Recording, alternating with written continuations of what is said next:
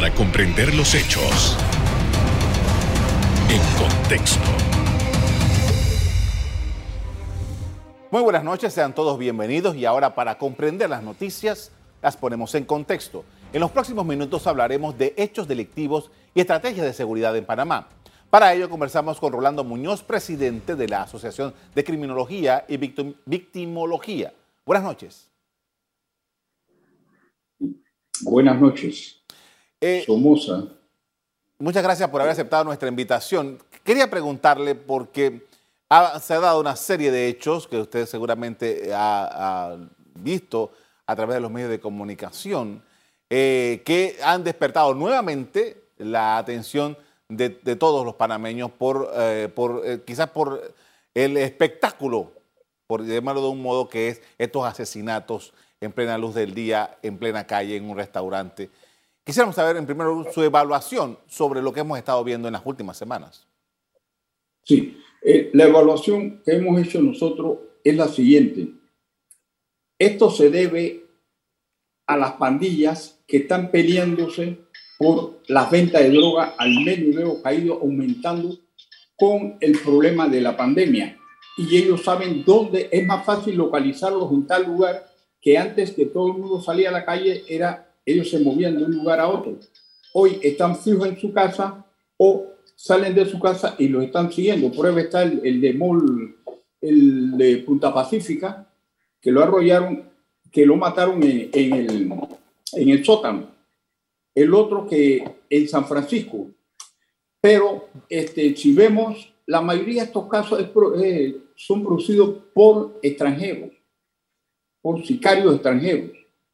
Hoy día nosotros, los panameños, estamos aprendiendo de esos sicariatos, Y con armas de grueso calibre, que aquí en Panamá antes no había, ahora hay, ahora hay en grandes cantidades. Pero ¿a qué se debe que, nosotros, que nuestros paisanos estén metidos en esto? Eso viene de una herencia familiar. Cuando ellos estaban chicos, ya sea hombre y niña, ellos eran pobres, padecían hambre, vivían que sus padres se dedicaban al robo, al robo pequeño. Ellos crecieron. Entonces, ¿qué pasa? Con la pandemia hubo un periodo de que no había clases y estos muchachos de 12 a 14 a 20 años fueron presas fáciles de, de, los sicariatos para que ellos fueran mulas y ventas de las drogas. Entonces ellos se metieron en esto y hoy día ellos son los que unos matan, otros venden. Entonces esto va a ir aumentando. ¿Por qué? Porque esa es una herencia que ellos vienen desde abajo. Ahora, las autoridades de, seguridad, las autoridades del gobierno y de la policía, eh, cuando se les trata de estos temas, ellos eh, siempre indican que se trata de eh, crimen organizado. La descripción que usted da de que son miembros de pandillas y tal, da justamente con esa descripción. Pero como sociedad, ¿qué debemos hacer o qué deben hacer los estamentos dedicados a esto para justamente atender los asuntos que motivan el crimen organizado y que terminan con estos desenlaces de los que estamos hablando esta noche. Sí, este, como dice la policía y el gobierno que es un crimen organizado, claro que eso es una organización que toman desde la edad de 10, 12 años, nos enseñan a manejar armas, a vender droga, en menudeo o, o buscar kilos y X cantidad. Entonces, es difícil, es difícil decirte oye, vamos a resocializarlo, perfecto, o sea, están presos, pero ¿qué hacen? A los, al año lo sacan. Pero entonces, ¿qué resocialización se les da? Si vuelven al mismo lugar, al mismo ambiente, con, con los mismos familiares y no se les instruye, no se le instruye a estas personas que han estado metidas en esto, oye, esto te va a causar la muerte, esto te va a producir esto, tú puedes buscar otro, otro tipo de vida. Pero enseñar una, una profesión mecánica libre, que no tienen que ir una, a una universidad. ¿Por qué? Porque estos muchachos han desertado la escuela. Y si acaso tienen primaria es mucho. Otros tienen hasta, hasta primer ciclo. Y que vayan a, a buscar mecánica o vayan a cualquier profesión para sacarlo de, de, de, estos, de estos males.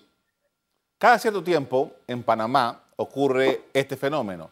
Se producen una serie de homicidios, algunos de carácter así espectacular, y eh, al, fin, al, tiempo puede que baje el número de homicidios y todo pareciera que volviera a la normalidad. Y si se producen algunos homicidios, se producen en ciertos barrios que ya han sido catalogados por la, por la sociedad como de zona roja.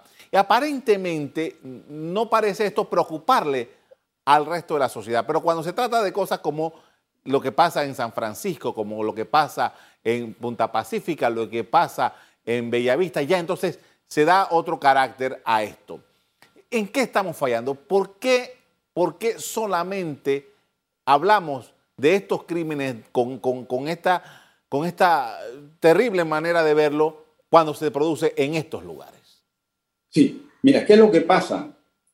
Eh, el ser humano, si es pobre, lo tira a un lado, por lo menos el barrio de Chorrillo Ah, no, el barrio Chorrillo, esto es así, Caledonia es así. Ah, pero cuando se trata de San Francisco, Bellavista, Punta Pacífica o, ¿cómo se llama? Costa del Este, de una vez salen, ¿por qué? Porque dicen, ah, no, ahí vive gente, gente de clase media alta o gente que tiene plata. Pero hay que estudiar quiénes son los que están allí. Usted puede vivir, hoy día hay este, eh, los, los condominios Usted puede vivir en un piso, en un apartamento, un condominio, pero tú no sabes quién vive arriba suyo, quién es su vecino. Entonces, ahí viene el problema. Viene un, un individuo que sale del Chorrillo, del Marañón, o que de afuera, y se instala allí, y es un ladrón, y usted no se da cuenta. Es un, es un narcotraficante, y no se, ah, pero ahí no. Ah, porque vive en San Francisco, oye, aquí no hay nada. Ah, porque iba allá. No, ya, ya Panamá ya no se puede distinguir qué es zona rosa ni qué es esto todos somos iguales, todo, porque en todos lados se está dando a la mortandad. Hay ventas de droga, hay crímenes, hay y crímenes horrorosos. Entonces, por eso que a mí me llamó la atención cuando dijeron San Francisco, zona rosa. Digo, zona, zona peligrosa. Yo estuve viviendo en San Francisco y era un, cuando nosotros vivíamos en San Francisco, eso era en aquellos tiempos tranquilo. Hoy día es difícil. Igual que me va a decir allá en, Costa del Este, es difícil. Ahí no cogieron a Cosio. Entonces, entonces, ¿de qué estamos hablando? Hay que, no, no hay que discriminar a nadie. Hay que hacer un consenso de todo. Igual en el interior, lo mismo, el interior pasa igual, en el interior hay mucha droga, ah, pero para allá no ven, nada más vemos aquí. Hay que ver a todo el país en su contexto. Con esto vamos a hacer una primera pausa para comerciales. Al regreso, seguimos analizando el tema de la seguridad pública. Ya volvemos.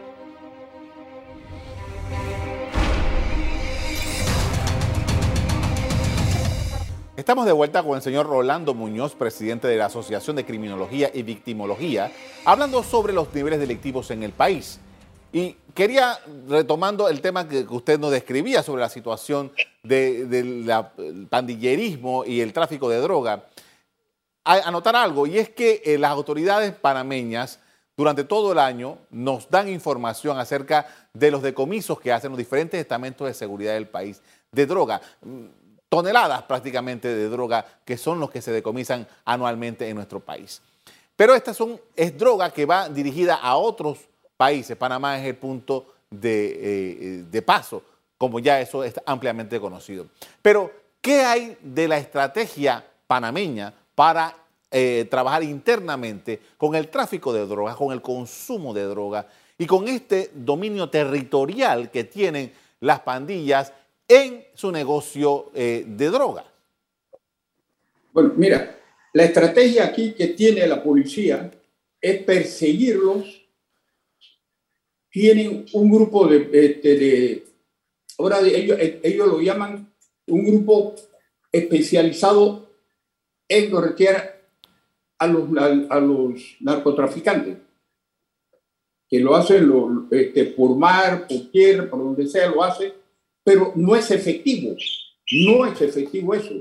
Lo que hay que, vuelvo y repito, hay que empezar a reeducar a esos niños, sobre todo los que están fuera de las escuelas, los que han los que no van dicen, bueno, ya no quiero ir más a la escuela. ¿Por qué? Porque ellos ven que el, el, el amiguito tiene una buena computadora, tiene un buen celular, como se lo proporcionó el papá, ellos vienen y se meten en ese problema. Entonces aquí no tenemos una política de cómo vamos a, este, a, a reeducar a esos muchachos. Aquí no hay eso. Entonces, la policía hace lo que puede, pero no, no, hay, no hay un horizonte que nos lleve, que diga, bueno, Panamá vamos a hacer esto. No que siempre importamos lo de afuera y no tenemos una política interna. Ahora, eh, hace unos cuantos meses, eh, eh, señor Muñoz, hubo un fenómeno aquí en Panamá que, todavía se está investigando y es eh, lo que ocurrió en un, grupo de albergues que, para menores de edad y que causó mucha polémica y, y, causó mucho ruido todo lo que se denunció que estaba supuestamente ocurriendo en estos lugares.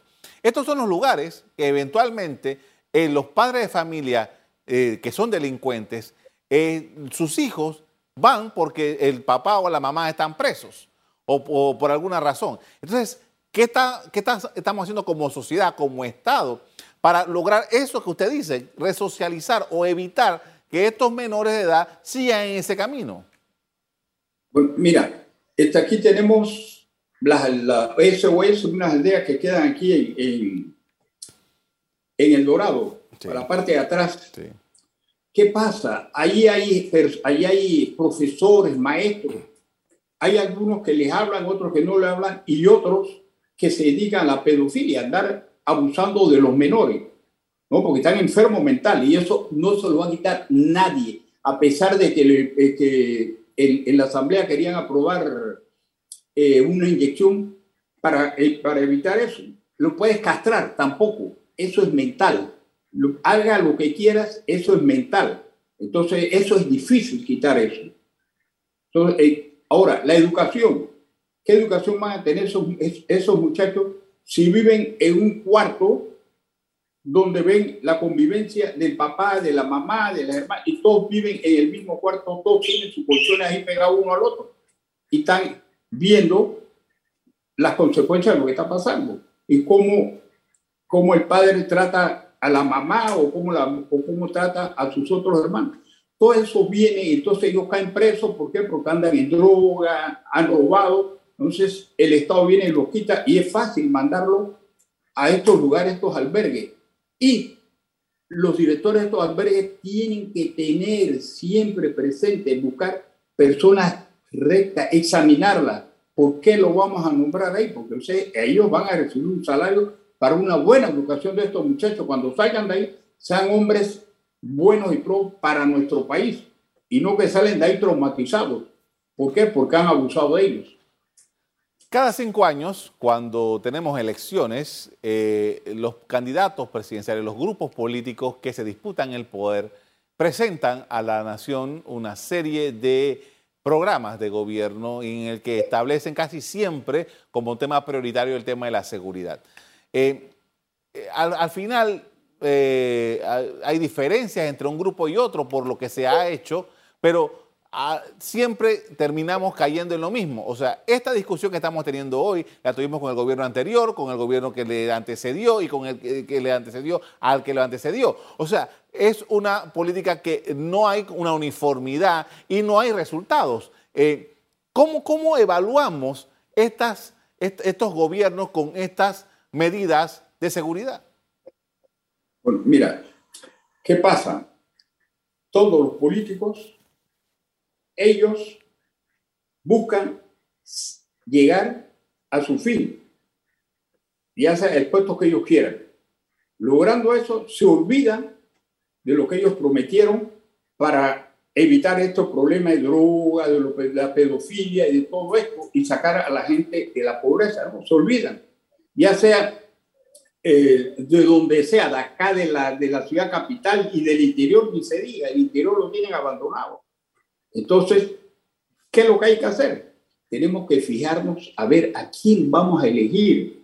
Eso es lo que hay que fijarse. El pueblo tiene que fijarse a quién va a elegir. No que porque, oye, cuando, cuando estás en la fila te doy 5 dólares, cuesta el voto, no. tu voto cuesta más de 5 dólares. ¿Por qué? Porque cuando salíamos, se van a olvidar de ti, ah, no, ya yo, ya yo te pagué. Entonces esa persona queda mal.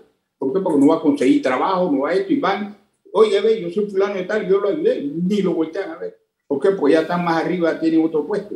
Entonces, eso es lo que nos pasa a nosotros, es que hay, hay que eh, reeducarnos nosotros mismos para ver por quién vamos a votar. De acuerdo con... todo, de hecho, eso viene desde que, bueno, de todos los gobiernos que han pasado. De acuerdo con su evaluación, ¿cuáles son los elementos que tienen que ser constantes en una política de seguridad para un país como Panamá? Bueno, uno, familiar. Empezando con la familia, ya sea de donde sea, porque hoy día tú puedes vivir, tú, tú te creaste en el chorrillo. Ah, pero yo ando en malos pasos y me he comprado un carro blindado, vivo en Bellavista o Cotalete o esto, en un edificio que yo soy hombre de honor. Entonces hay que empezar a educar, no porque la gente busca en la plata y no la educación. Entonces eso lo que hay que empezar a buscar es la familia, no unitariamente, sino globalmente, poner gente que es psicólogo, psiquiatra, es gente que quiera ayudar a nuestro país a que esto se componga y se evite, porque no solamente porque tú vives en Chorrillo, Caledonia, no. Tú puedes vivir en San Francisco, donde sea, y tú ves que cómo se consigue el dinero fácil. Porque un kilo de cocaína en esto estaban, en esto estaban diciendo que en, Estados Unidos cuesta un millón de dólares. Y dice, bueno, yo quiero ser millonario, llevo dos kilos, son, son dos millones. Y entonces vienen y se meten en eso. Y si quieres comprarte, oye, ve, yo quiero comprarme algo, pues aquí está, empieza a, a, vender por menudeo la droga y consigues plata. Entonces, eso no es así. Hay que empezar a educar a la familia.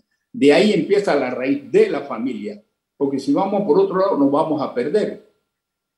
Con esto vamos a hacer otra pausa para comerciales al regreso. Seguimos poniendo en contexto los aspectos de seguridad ciudadana. Ya volvemos.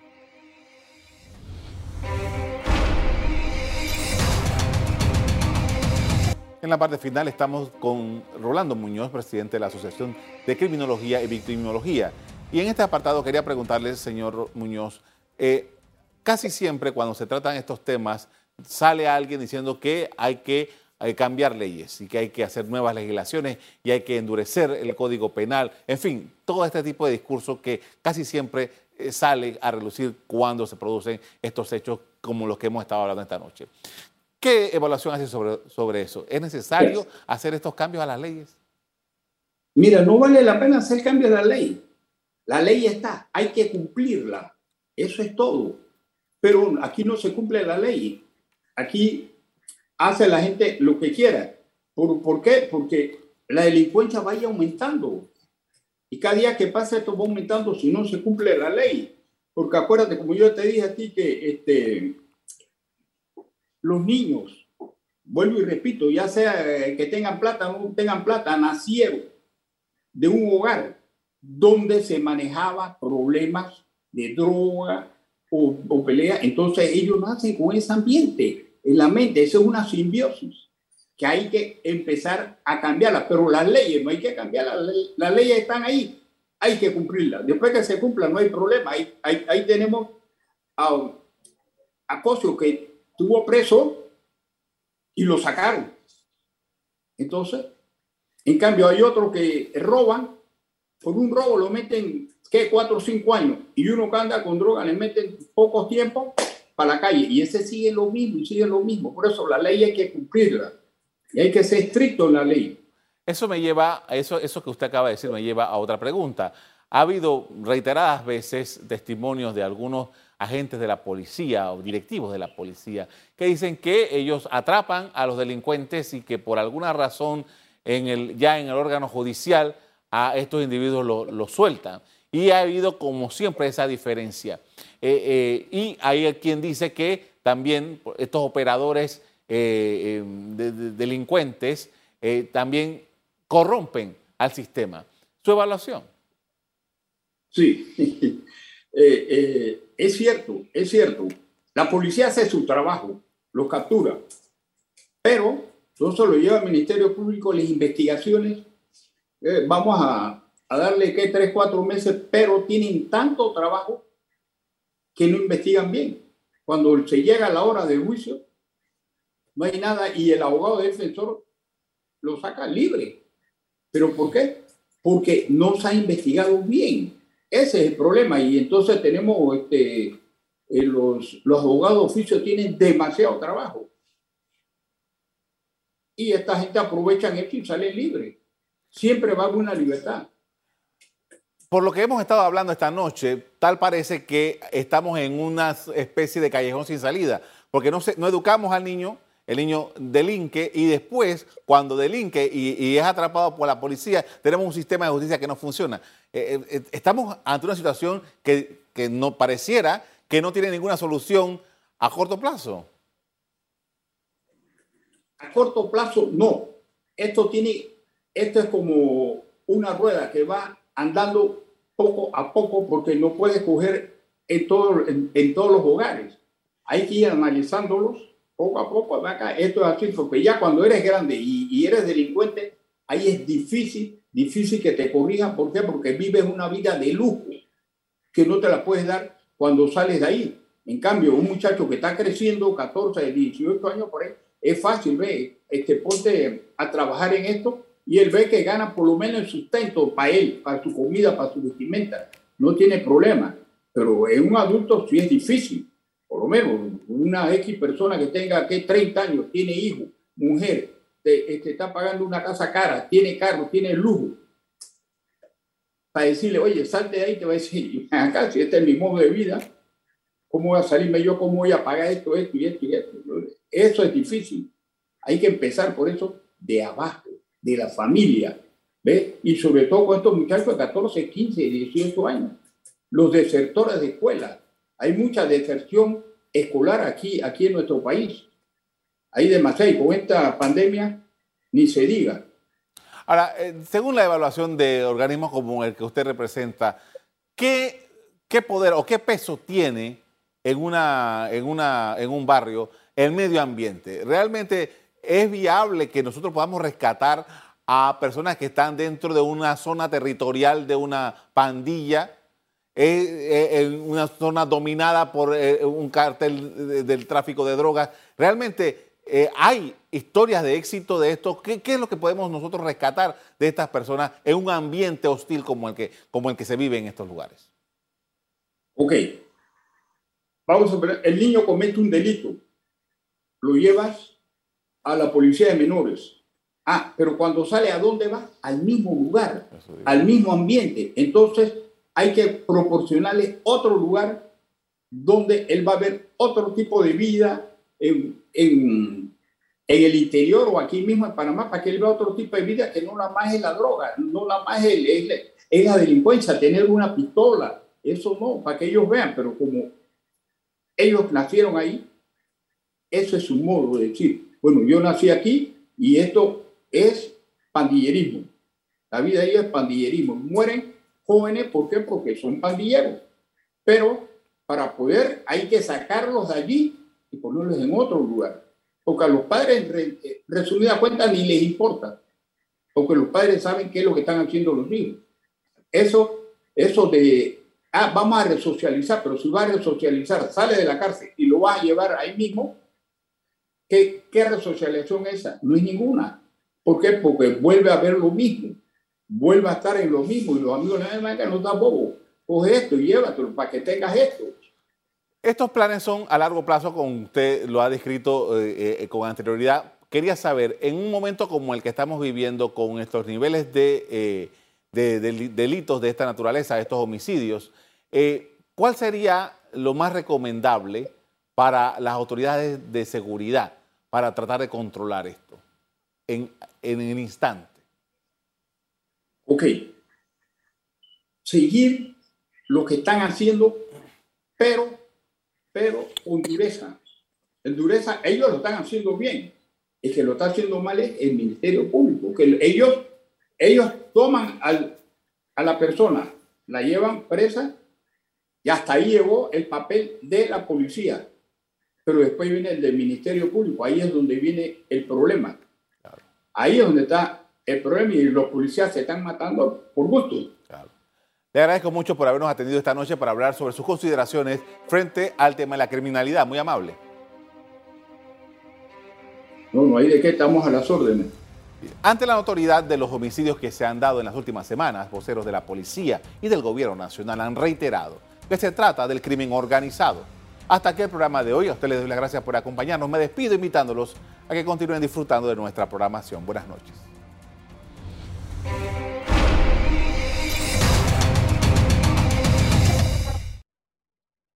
Revive este programa entrando al canal 1 de BOD de Tigo.